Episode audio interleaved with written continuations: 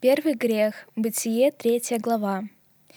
Когда Бог создавал мир, Он позаботился о замечательном месте жительства для первых людей и насадил на востоке райский сад Эдем. Там было очень красиво и уютно, текли реки с чистой, прозрачной водой. В прохладной тени деревьев гуляли животные.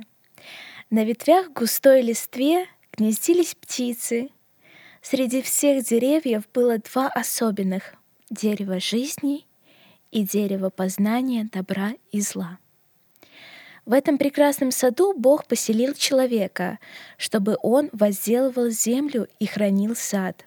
Бог дал в пищу человека плоды всех деревьев.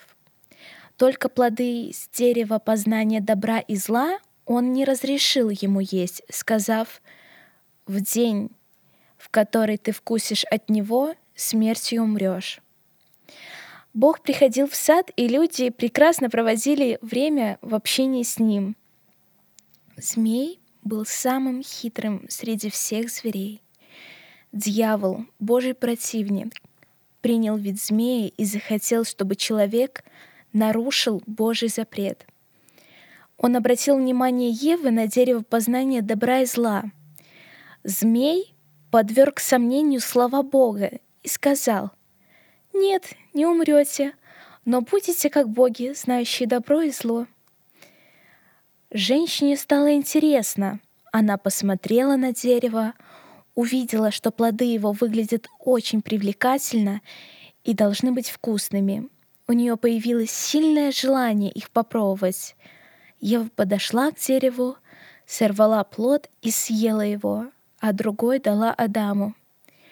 Внезапно их глаза открылись, и они увидели, что у них нет одежды.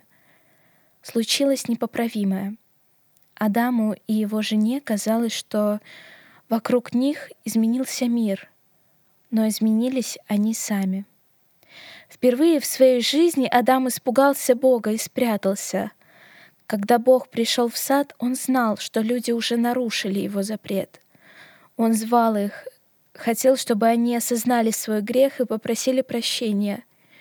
Но люди стали обвинять друг друга. Адам обвинил Еву, а Ева — змея.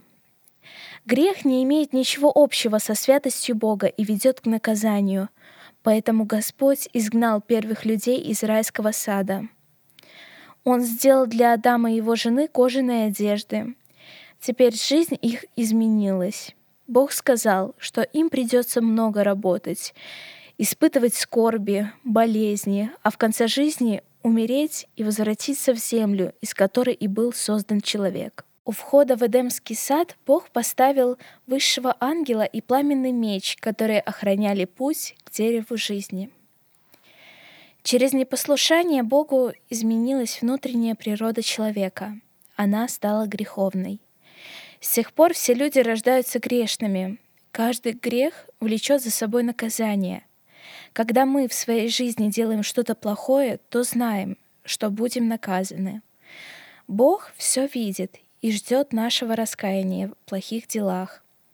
Из великой любви Бог уже первым людям дал обещание — придет Спаситель, который возьмет на себя наказание за наши грехи — и восстановит разрушенные отношения с Творцом.